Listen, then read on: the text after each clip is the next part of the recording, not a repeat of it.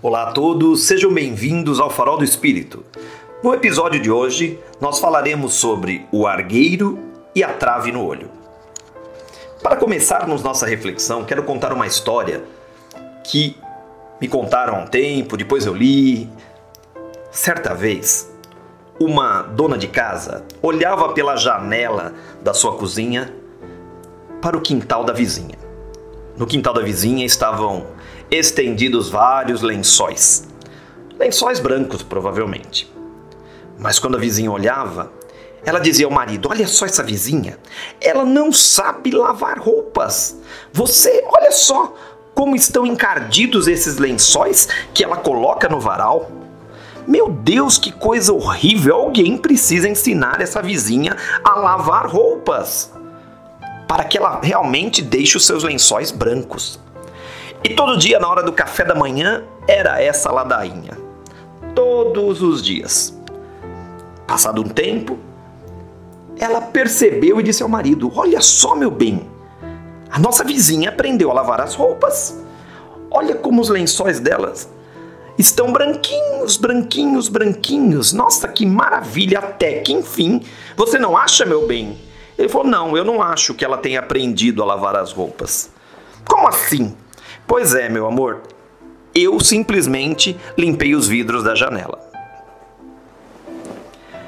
Essa história nos faz refletir sobre isso. Eu olho para os erros dos outros e esqueço de olhar para os meus. Eu olho para o defeito dos outros e esqueço de olhar para os meus. E aí o Evangelho nos traz lá em Mateus capítulo 7, nos versículos 3 a 5. Por que vês tu, pois, o argueiro no olho do teu irmão, e não vês a trave no teu olho? Ou como dizes ao teu irmão, deixa-me tirar do teu olho o argueiro, quando tens no teu uma trave? Hipócrita, tira primeiro a trave do teu olho, e então verás como has de tirar o argueiro do olho do teu irmão.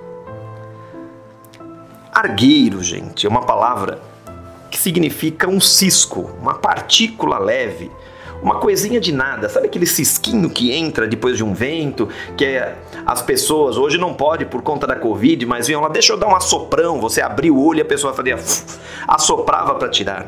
Esse era o argueiro. Já a trave, né, se nós pensarmos na trave do gol, é um pedaço de madeira, é uma viga, é algo muito maior do que um argueiro, muito maior do que um cisco.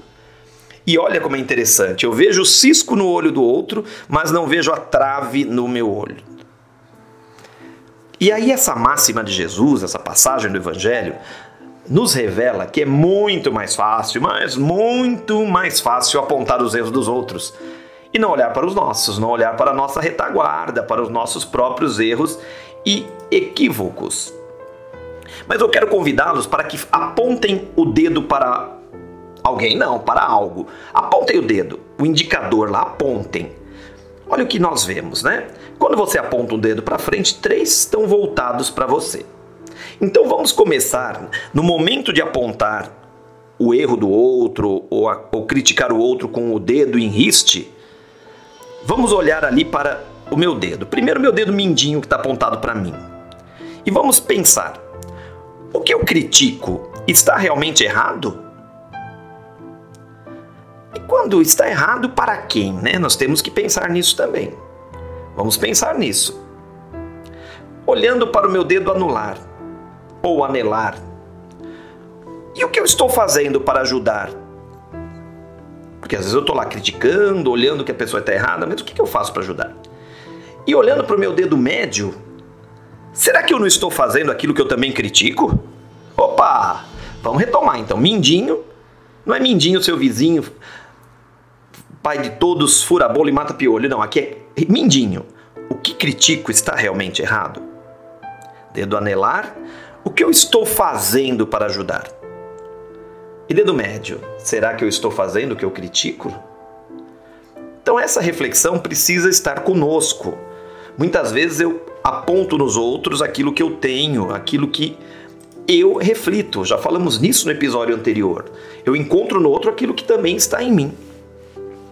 Então, antes de voltar à crítica, de nos levantarmos para criticar o próximo, nós temos que olhar o nosso eu. O nosso próximo mais próximo, que somos nós mesmos. E é nessa observação nós vamos evitar o erro daquela esposa. Nós limparemos a vidraça constantemente. Eu costumo dizer que nós limparemos as lentes com as quais enxergamos o mundo. Então eu enxergo o mundo através dessas lentes e eu tenho que limpá-las constantemente, porque senão fica embaçado, fica difícil ver.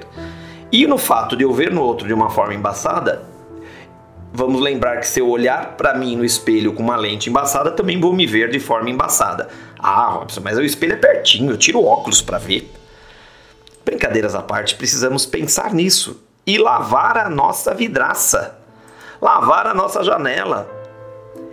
E se a minha vizinha realmente não sabe lavar os seus lençóis, não cabe a mim ficar criticando. E olha, essa esposa ficava na orelha do marido, ou fica na orelha do filho, ou fica na orelha de uma amiga o que, que eu posso fazer?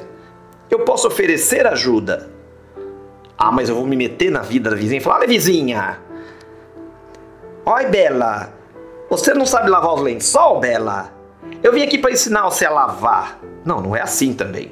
Mas eu posso ir lá gentil, gentilmente e falar: olha, tudo bem, eu comprei esse sabão e eu comprei muito. Você não, quer ficar um pouco com ele? Usar de gentileza, realmente chegar ali, ou então falar, nossa, o que você tem usado nos seus lençóis, como é? tal, tal, um papo. Não é se intrometer na vida do outro, mas você pode ajudar e ajudar com gentileza, ajudar com carinho, ajudar com amor. E aí lá no Evangelho, no capítulo 10, no item 10, nós temos o seguinte trecho. Um dos caprichos da humanidade é ver cada qual o mal alheio antes do próprio. Para julgar-se a si mesmo, seria necessário poder mirar-se num espelho, transportar-se de qualquer maneira fora de si mesmo e considerar-se como outra pessoa perguntando: Que pensaria eu se visse alguém fazendo o que faço? Então vamos refletir aí com esse trecho do Evangelho. E voltando ao argueiro e a trave no olho, eu tenho a tal trave no meu olho. O vizinho um cisco? Por que, que eu vejo o cisco no olho do outro e não vejo um pedação de madeira preso no meu olho? Aí tem uma questão: se eu estou vendo o cisco no olho do vizinho e estou com a trave no meu olho, é porque essa trave está atrapalhando a minha visão. Quando a gente tem um cisco no olho, vamos pensar no cisco, gente. A gente já fica com o olho meio fechado, meio aberto, meio piscando, meio piscado. Aquela coisa incomoda, eu não consigo ver nada, aí eu esfrego, fica tudo vermelho a minha imagem está tudo fora de esquadro, tudo atrapalhado. Eu não consigo ver as coisas, não consigo repensar nisso, o que está vendo, ai não dá. E aí acaba até machucando o meu olho. Pois bem, é tão distorcido o modo como eu vejo, né, por conta da, do argueiro e da trave no meu olho, que o cisco no olho do próximo parece maior do que a trave que atrapalha a minha visão. Sabe quando você está conversando com alguém, aquela pessoa fica com aquela babinha do lado da boca? Você, em vez de, de prestar atenção na conversa, você fica prestando atenção na babinha? É mais ou menos isso. Você está tão cego para a trave no seu olho que você está olhando o cisco do outro. E às vezes, o que é pior, nem tem cisco no olho do vizinho. É a minha visão equivocada por conta da trave que me atrapalha que me faz achar que tem. E aí, gente, eu tenho que abrir mão do meu orgulho. Eu tenho que me libertar dos meus caprichos, dos meus defeitos. Eu preciso tirar a trave do meu olho, que acaba muitas vezes sendo uma desculpa para a forma como eu enxergo o outro. E se eu olho o outro com um argueiro em seu olho, muitas vezes eu estou deixando de fazer algo importantíssimo na nossa doutrina, que é a prática da caridade. Porque se eu olho o argueiro no olho do outro, se eu olho para um irmão em situação de rua, ah, mas ele, olha como tá sujo, olha como ele fede, olha como isso. Eu estou arrumando desculpas e eu estou me revestindo de uma carapaça para não interagir com o meu próximo. Porque eu não me acho igual ao meu próximo. Eu me acho melhor. E isso não é legal. Porque o orgulho leva o homem a disfarçar os próprios defeitos, tanto os morais como os físicos. E lá no Evangelho, Kardec nos diz: o orgulho vos induz a julgardes mais do que sois. Então, você julga o outro porque você acha que pode.